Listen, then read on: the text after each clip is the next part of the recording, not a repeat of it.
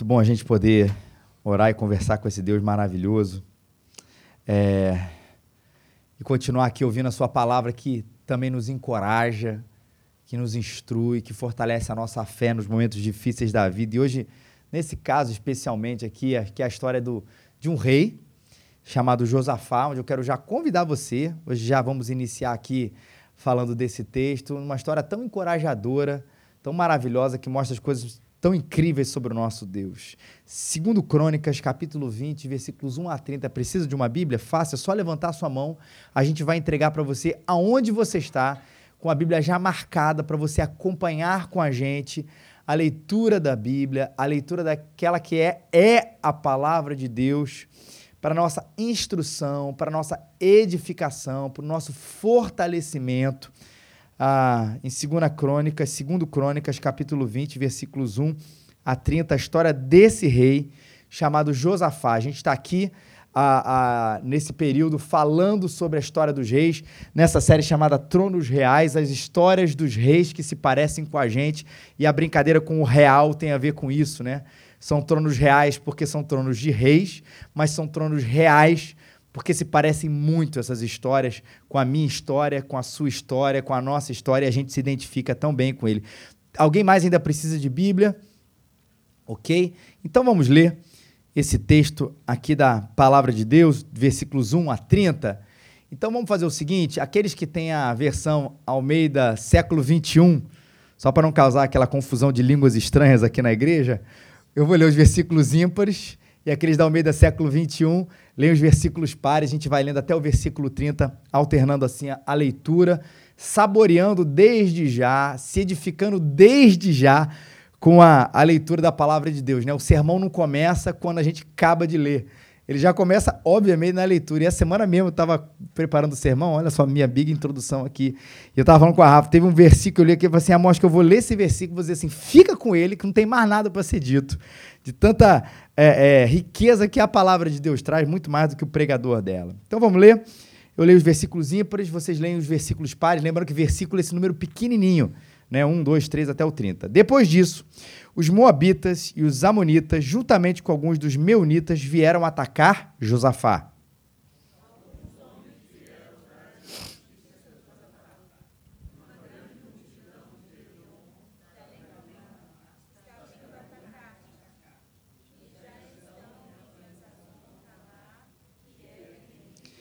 Então Josafá teve medo e resolveu buscar o Senhor e convocou jejum em todo o Judá.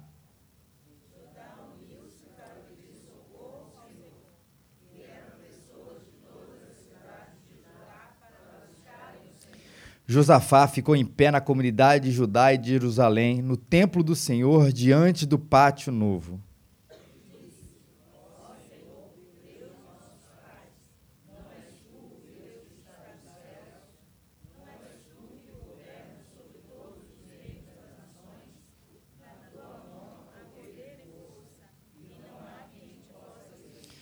Ó nosso Deus, não tiraste os moradores dessa terra de diante do teu povo Israel e não deste para sempre a descendência de Abraão, teu amigo?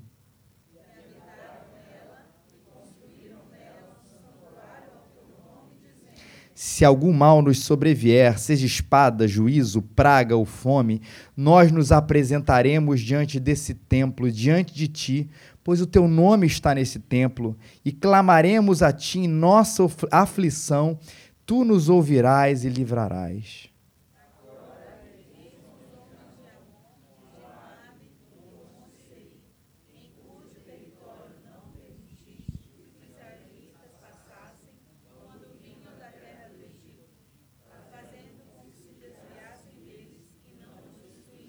Vê como eles nos retribuem vindo expulsar-nos da tua herança que nos fizestes herdar?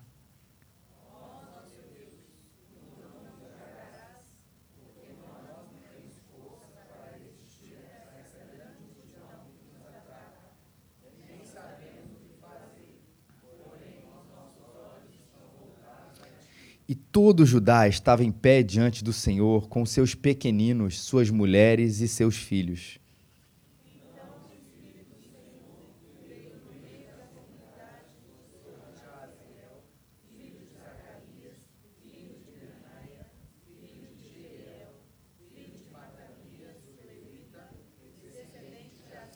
E disse: Dai ouvidos todo Judá, e vós, moradores de Jerusalém, e tu, ó rei Josafá, assim diz o Senhor: não temais, nem vos assusteis por causa dessa grande multidão, porque a luta não é vossa, mas de Deus.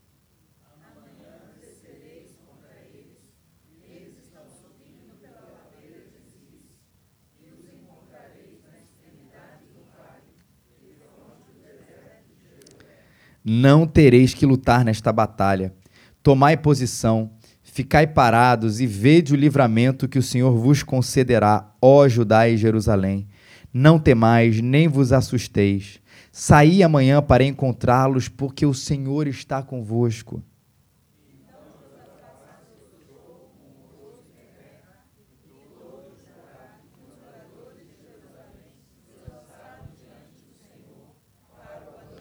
E os levitas da descendência dos coatitas e dos coraitas se levantaram para louvar bem alto o Senhor Deus de Israel.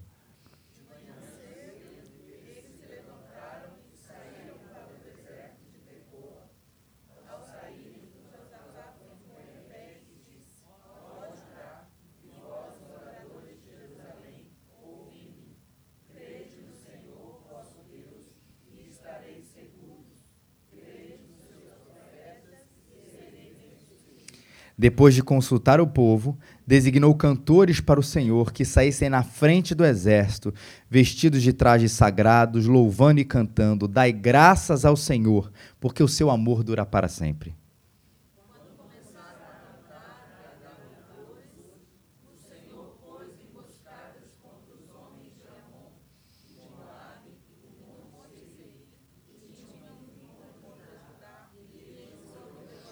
Os homens de Amon e de Moabe atacaram os moradores do monte Seir para os destruir e exterminar.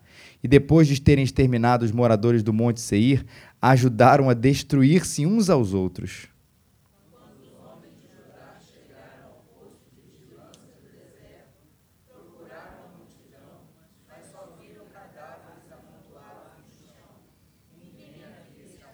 Quando Josafá e suas tropas vieram saquear os seus despojos, acharam entre eles muito gado, objetos de valor e roupas, assim como joias preciosas, e tomaram tantos bens que não podiam levar mais. Saquearam o despojo por três dias, porque era muito.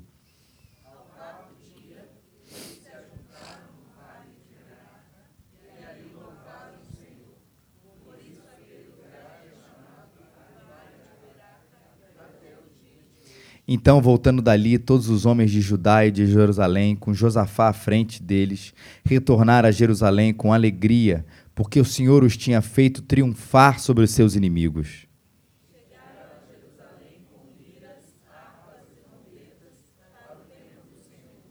Então o temor de Deus caiu sobre todos os reinos daquelas terras, quando ouviram que o Senhor havia lutado contra os inimigos de Israel.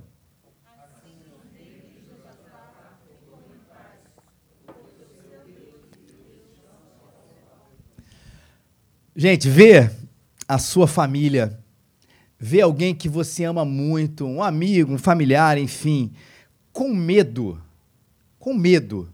Você presenciar essa, essa cena, isso é muito marcante para gente.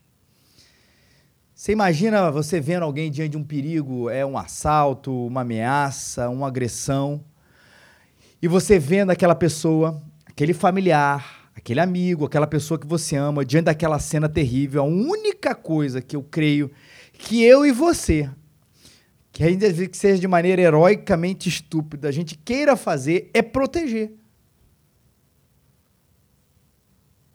Ver um filho, uma esposa, um marido, enfim, um familiar, um amigo chorando com medo, coisa que a gente vai querer fazer, se isso é o que está ao nosso alcance naquele momento, é proteger, é abraçar, é tirar aquela pessoa daquela situação. Naturalmente isso vai acontecer. E depois do susto, o que a gente vai fazer, quase que também naturalmente, é se certificar de que aquela pessoa que a gente ama tanto não vai passar pelaquela mesma situação de novo. A nossa atenção fica redobrada, triplicada, quadruplicada, o nosso olhar para aquilo, porque a gente não quer que aquela pessoa que a gente ame tanto passe por aquilo de novo. E a gente começa, diante disso, naturalmente, ter medo do medo. Eu não quero ter medo. E esse é um medo. E eu não quero que alguém com que eu ame tanto tenha medo. E a gente começa a desenvolver isso. Né? O medo do medo. E imagina ver você ver seu filho chorando no meio da noite, com medo dos monstros. Você quer mesmo é que ele fique livre daquela situação. Imagine alguém da sua família em perigo, você quer ver ele livre daquilo, que ele nunca passe por aquilo, porque a gente presume e afirma todo medo ele é ruim. Agora, deixa eu falar uma coisa para vocês. Todo medo traz uma sensação ruim. Mas nem sempre as consequências do medo, elas são ruins por si só. Nem sempre passar por uma situação de medo, isso é ruim por si só. Porque você sabe, e todo mundo aqui certamente tem alguma experiência para contar nessa área, de quanto o medo levou a gente para o crescimento. De quanto o medo levou a gente para novas descobertas a respeito da vida, a respeito de nós. E quantas vezes o medo levou a gente para mais próximo de Deus? Aí eu faço ou refaço a pergunta. Claro que o medo ele é por si só uma situação que não é nem um pouco prazerosa. Mas a gente deve evitar o medo a todo tempo. A gente deve evitar que as pessoas a quem a gente ama, elas sejam livres do medo para que não mais o sintam, não mais o passem. Claro, eu sei que cada fase vai ter a sua particularidade. Ninguém tá, ó, oh, meu filho tem dois anos de idade, vou botar ele para dormir três dias sozinho no escuro porque ele quer, eu quero que ele seja um garoto forte. Não é isso, claro que não. A gente tem fases e etapas, a gente vai lidar com isso de maneira particular.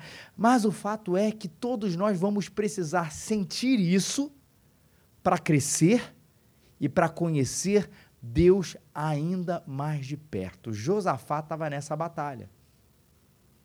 Esse rei. Depois disso, os moabitas, os amonitas, juntamente com alguns dos meunitas, vieram atacar Josafá. E qual é a confissão dele? Alguns homens vieram dar essa notícia para o rei: olha, tem essa multidão vindo, está vindo me atacar.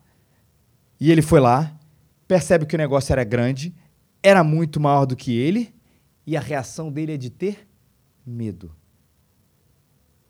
Lendo esse texto, essa palavrinha, esse sentimento ou essa reação foi chave não só na compreensão do texto, mas no crescimento desse rei. Por que que acontece? A gente acompanhou a leitura aqui desse texto, a gente acompanha a história aqui. O que é que aconteceu logo após o medo de Josafá diante dessa notícia, desses grandes exércitos terríveis vindo em direção a ele? O que, que ele fez? Buscou a Deus e decretou o jejum. E quando a gente fala de buscar a Deus, aqui eu não acredito, e o texto nos deixa muito claro isso, que não era aquela situação de assim, ah, tem um grande inimigo, tô orando. Duas mãozinhas assim no, no, no WhatsApp, né? Tô orando por você. Ou tamo junto, tamo orando. Ela é aquela situação de busca de fato, intensa, profunda, porque às vezes só o medo acaba motivando a gente a agir assim para buscar esse Deus diante de uma situação como aquela. O medo motivou Josafá a buscar a Deus. O medo motivou Josafá a decretar um jejum. E quando se decretava um jejum naquela época, e até hoje em dia a gente deve fazer a, o jejum também diante de certas calamidades. Era uma percepção de que, olha, a situação realmente está tão terrível, tão terrível, que a gente vai jejuar aqui, não porque a gente vai alcançar uma benção maior de Deus quando a gente jejua, não é isso. Tem um sermão todinho feito de jejum, tá lá na internet para você ver depois, depois a gente passa o link. Mas é diante de uma calamidade, o jejum mostra que a gente está vendo a situação com uma seriedade. De que não é tempo de sorrir de que é o tempo do jejum. que é o tempo da tristeza, daquela busca amarga porque a situação ela está ruim. Tudo isso faz a gente concluir que, de fato, Josafá percebeu a seriedade da situação e não ficou apenas no medo. E não ficou apenas no, na oração, torando, mas de fato buscou e decretou o jejum. E eu acho bonito também nesse texto, gente, acompanhando aqui a leitura, que ele não fez isso sozinho. O que é que aconteceu com Josafá? O que, que Josafá fez quando ele percebe a vinda desses exércitos para tentar destruir ele, tomar a terra? Ele decreta o jejum e todo mundo, toda Judá foi e entrou nessa história. A unidade ali, não é o coração do rei, é o coração dos súditos também. E aí vem o que eu acho que é o coração do texto, que é o versículo 6 a 12. O que aconteceu depois disso tudo? Três declarações importantes aqui de Josafá no tempo de batalha que servem para a gente também. Para o nosso tempo de batalha, para o nosso tempo de luta. A primeira delas, a primeira declaração, a incompetência de Josafá. Porque nós, versículo 12, porque nós não temos força para resistir a essa grande multidão que nos ataca, ataca e nem sabemos o que fazer. Olha a declaração dupla de incompetência aqui. Olha, a gente, como exército aqui, não adianta, a gente é minoria, não vai conseguir resistir. Mas mesmo se eu soubesse, se eu tivesse um exército uh, uh, grande, eu não sei o que fazer. Ou, mesmo com esse exército pequeno, eu poderia dizer, mas eu tenho um plano. Vou acontecer isso, vou botar isso, vou fazer uma estátua para fingir que é soldado, vou atacar de noite, eu, eu vou fazer uma armadilha. Não sei, porque ele fala assim: olha, eu não tenho gente e não sei o que fazer. Uma declaração da completa incompetência. E, mais uma vez, é sempre importante a gente ressaltar isso. Quem fala isso é o rei. qualquer área de é, é, aula de liderança 01 básica para o jardim da infância, vai dizer para o rei, rei, fala alguma coisa. Só não fala que você não sabe o que fazer e que você não tem força para derrotar o inimigo. Fala o presidente da república, olha, realmente, diante dessa crise, aqui no nosso país, a gente não sabe o que fazer e, olha, a gente não vai ter força para passar por isso. Presidente sempre vai falar assim: olha, isso aqui é apenas uma fase, nós já estamos trabalhando aqui com todos os ministérios e já fizemos tudo isso e tal. Vai fazer aquele discurso que, olha, já estamos tranquilo, tranquilo, tranquilo, tranquilo, não há nada que nos pegou de surpresa. Esse discurso é sempre presente, até acalma a população. É engraçado, né? A gente sabe que a coisa não é assim, que ele está perdido, seja lá quem for que seja na sua cabeça, mas a gente fica feliz quando ele vai para frente e diz essas frases para a gente. E a gente ficaria, a gente é tão às vezes irracional dia disso, que a gente ficaria realmente maluco se o presidente da república ou o governador do estado, prefeito, seja lá quem for, dissesse uma coisa como essa. Mas ele disse. Claro que é diferente, gente. A gente está falando aqui de uma teocracia. Por isso que a incompetência de, de Josafá, ela não é só isso. Porque a gente vai ver no restante desse versículo. Mas o fato é, nós não temos plano, os inimigos são mais fortes mesmo, o bicho está pegando. Só que ele não termina aí. Não é a declaração apenas da incompetência dele. O próprio versículo 12 continua. Porém, os nossos olhos estão voltados a ti. Eu não sei o que fazer. O exército lá é maior do que a gente. Os exércitos lá são maiores do que o nosso mas os nossos olhos estão voltados a, a, ti. Aí que eu acho, não é bem que Josafá não tenha dito, nós não temos um plano. Não é isso. Eu sei quem está olhando por nós. E eu sei que Ele nos vai dar essa vitória que a gente precisa. E é isso que um rei, que nesse momento da teocracia aqui, que ele é, ou deveria ser, um homem de Deus, que não apenas inspirasse, você vai ver isso em todos os reis, que não é o que se espera de um rei naquela época, é a inspiração da confiança no seu trabalho, mas a inspiração da confiança em Deus diante daquilo que Israel e que Judá deveriam fazer ou ser. E aí, nesse momento, ele se mostra de fato um grande rei, sem um grande plano, sem uma grande estratégia, mas com os olhos voltados a ti. A confiança de Josafá, a incompetência de Josafá, a declaração da incompetência, a declaração da confiança, e aí a gente vai às afirmações que ele vão falar a respeito de Deus. E é isso que eu acho bonito que vai no versículo 6 a 12. Não é bem, é, eu conheço a Deus, eu sei que Ele vai me dar vitória. Ele vai descrever quem era essa pessoa de Deus a quem ele confiava. Que muitas vezes é o que a gente precisa, todo o aprofundamento. A nossa próxima série vai ser sobre aprofundamento, vai ser sobre crescimento espiritual em algumas semanas. Ela precisa partir desse pressuposto de quem Deus é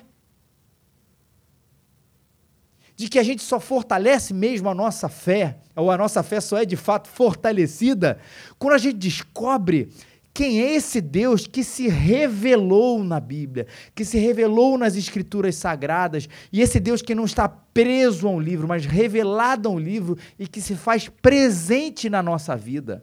E quando a gente vai continuar a reafirmar quem é esse Deus, reafirmar sobre o caráter de Deus, reafirmar sobre a pessoa de Deus, a nossa fé vai ficando mais forte. Porque afinal descobriu o que ele é, o que ele pode fazer. E aí, versículos 6 a 12 vai falar, é, é, ele afirma, Josafá afirma, ó Senhor,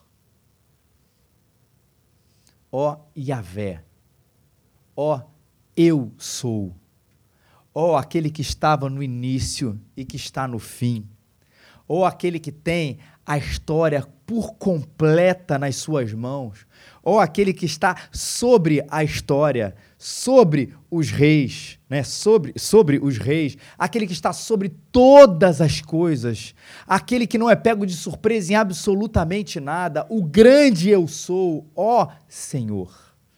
Porque ele começa chamando Deus assim o Senhor, Deus dos nossos pais.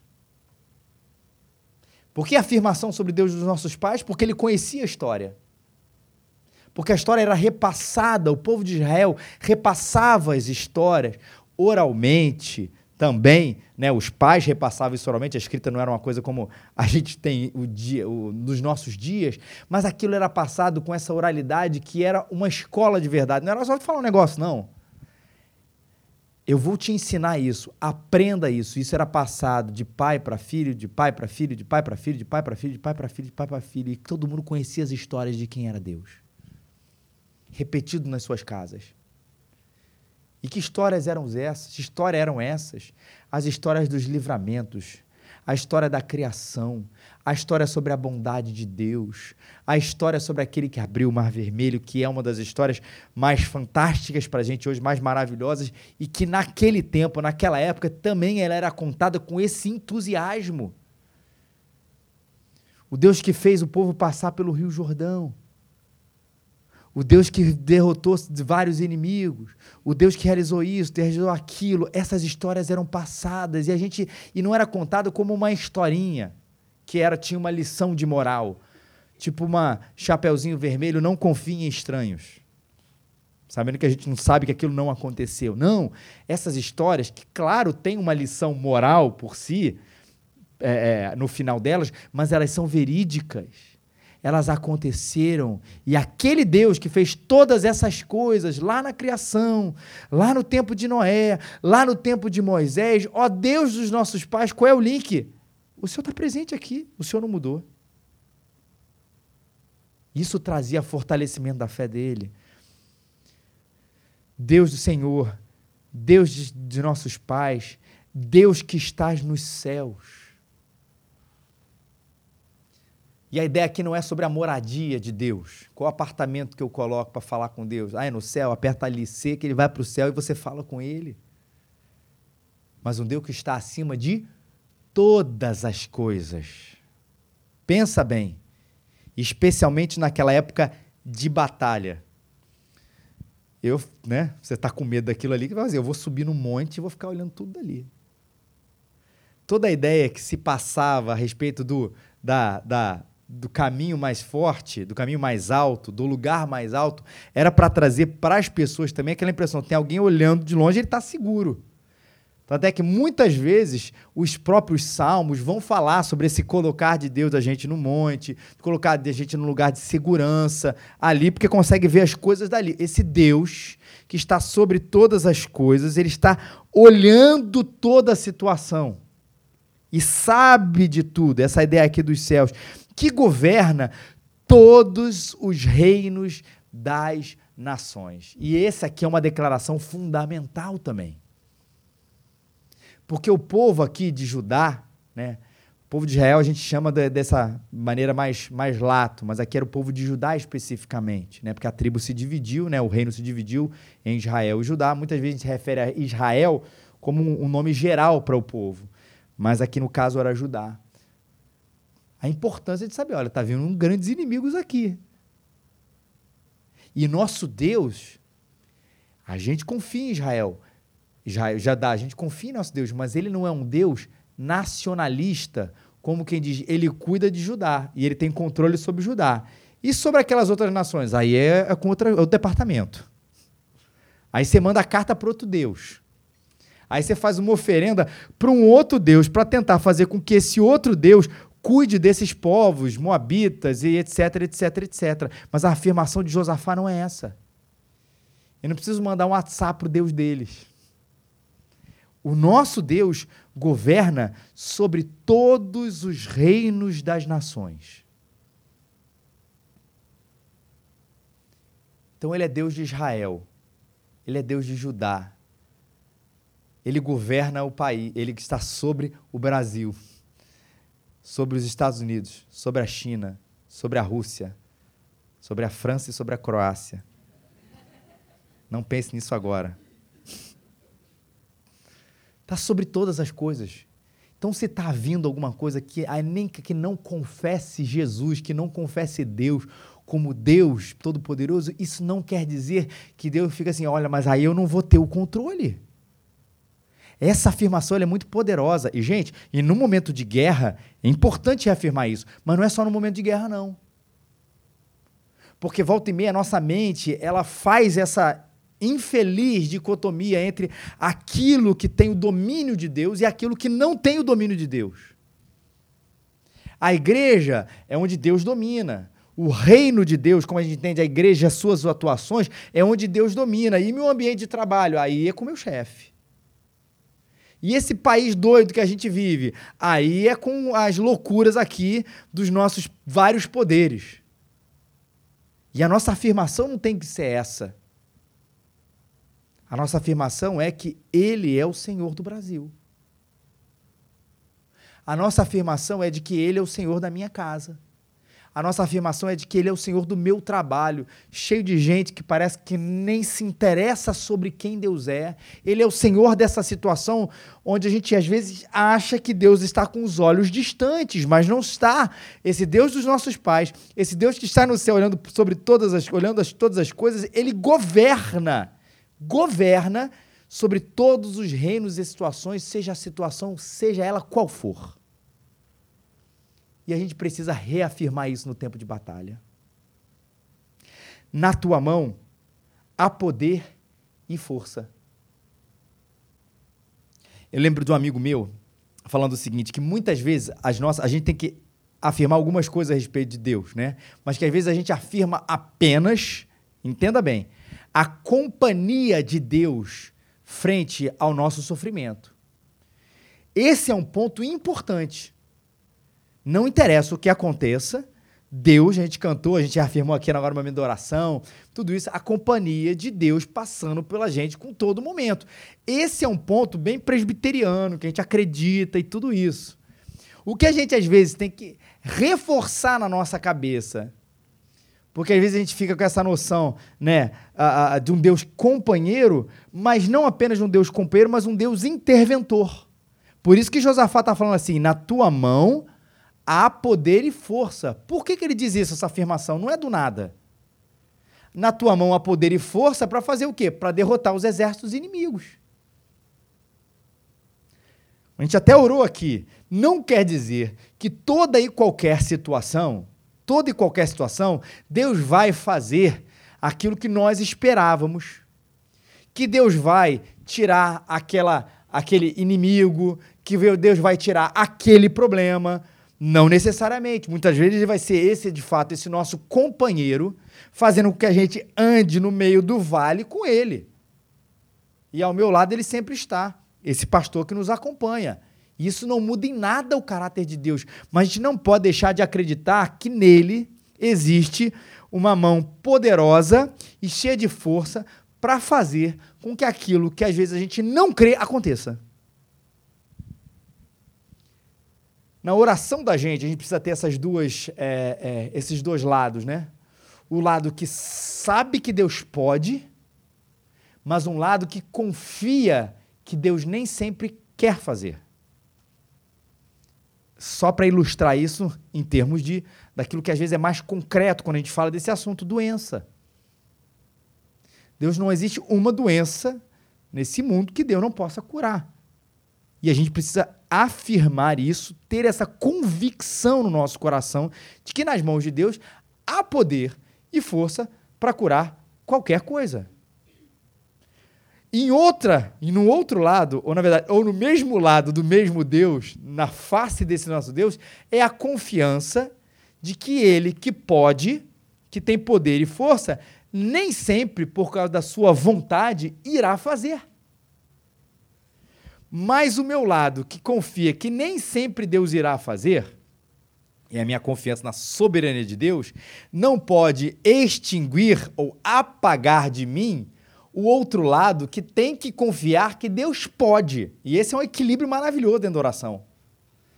Eu acho que a gente tem a, tem a tendência de ficar sempre de um lado ou de outro.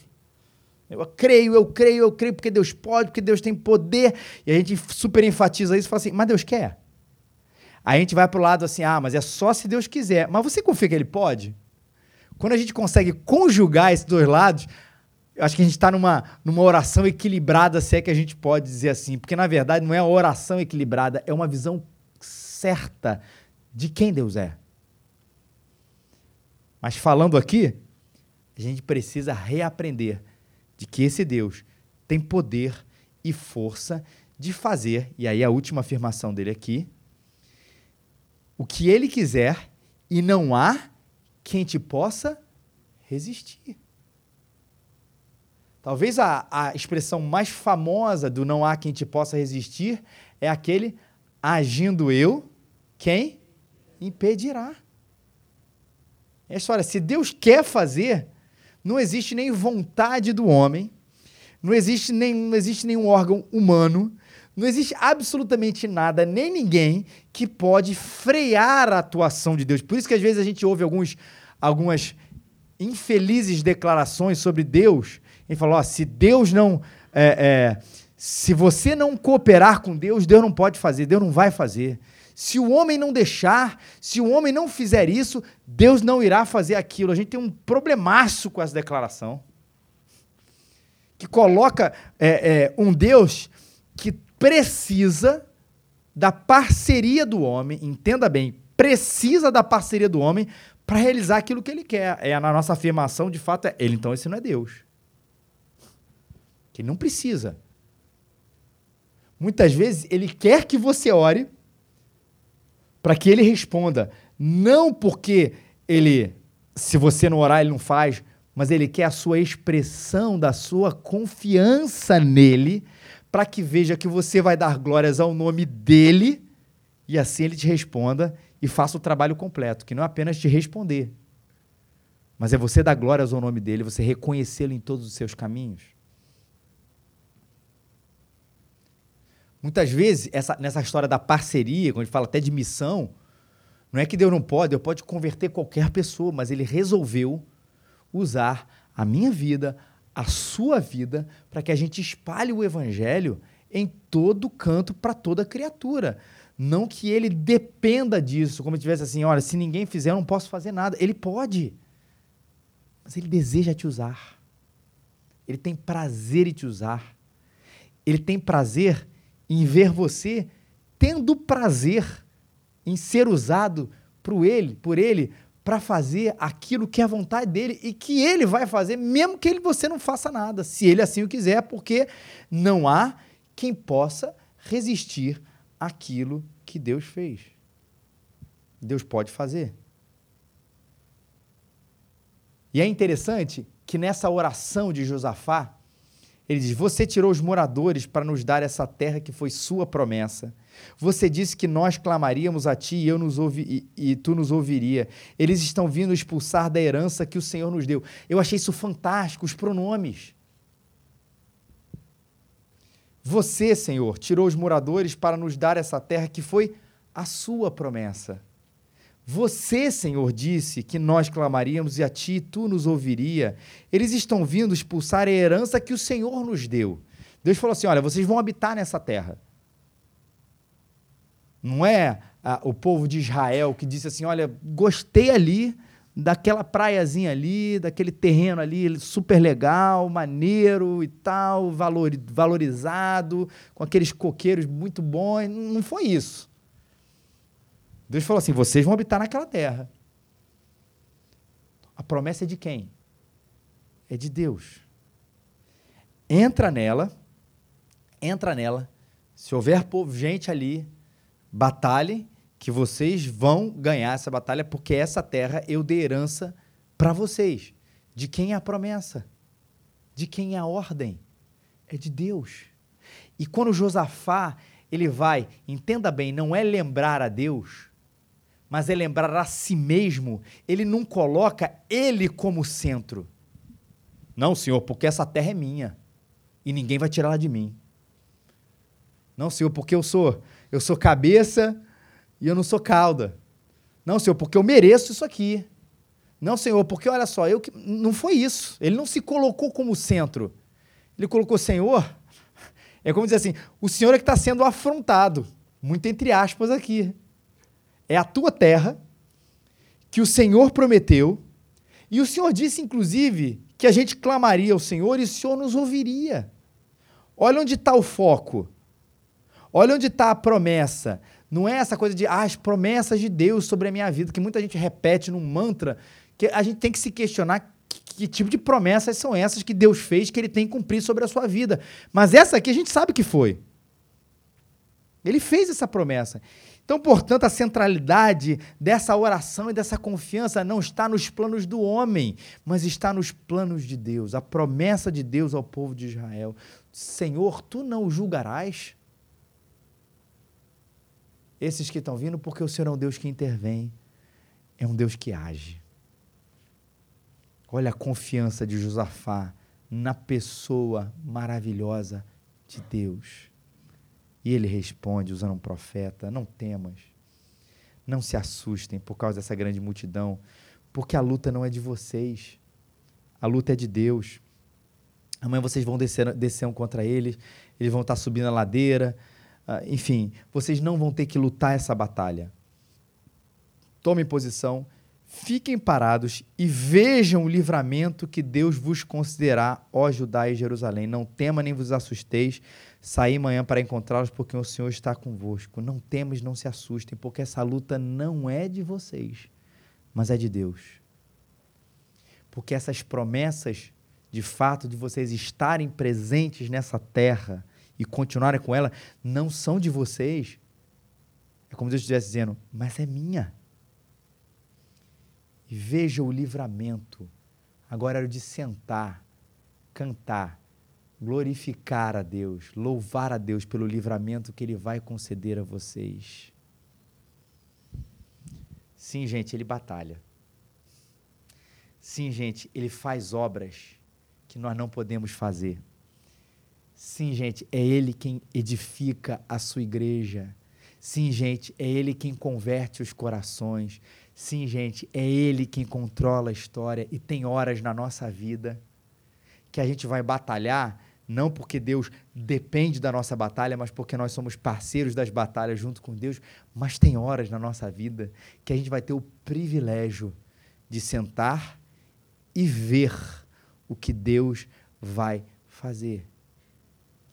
Principalmente nessas horas onde a gente tem que abrir mão de um controle que a gente de fato não tem. Porque tem situação na nossa vida que a gente não pode fazer nada ou que a gente já fez o suficiente. Eu sei que muita gente se encosta nessa situação. Ah, eu já fiz isso, já fiz isso. Não, mas tem hora que a gente, gente, eu já tenho feito, tudo que precisava ser feito foi feito, tudo que precisava ser expressado foi, expressei, foi expressado.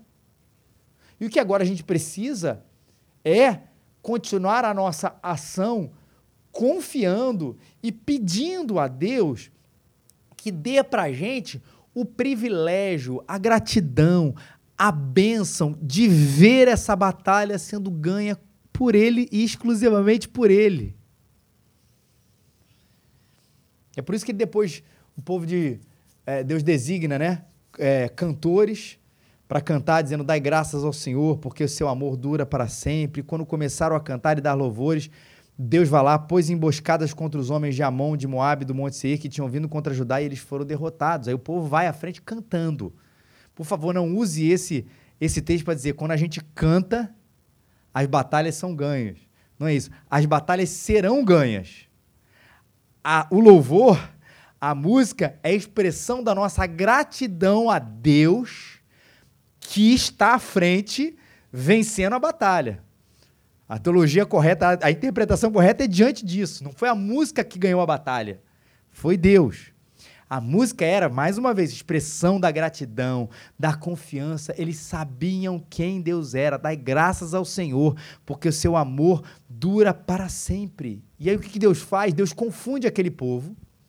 A gente não sabe exatamente como, mas lembrando que muitas batalhas eram à noite, é, não tinha ali uma, uma, um uniforme tão distinguir, não era um paintball, né? Você é o time azul contra o time vermelho.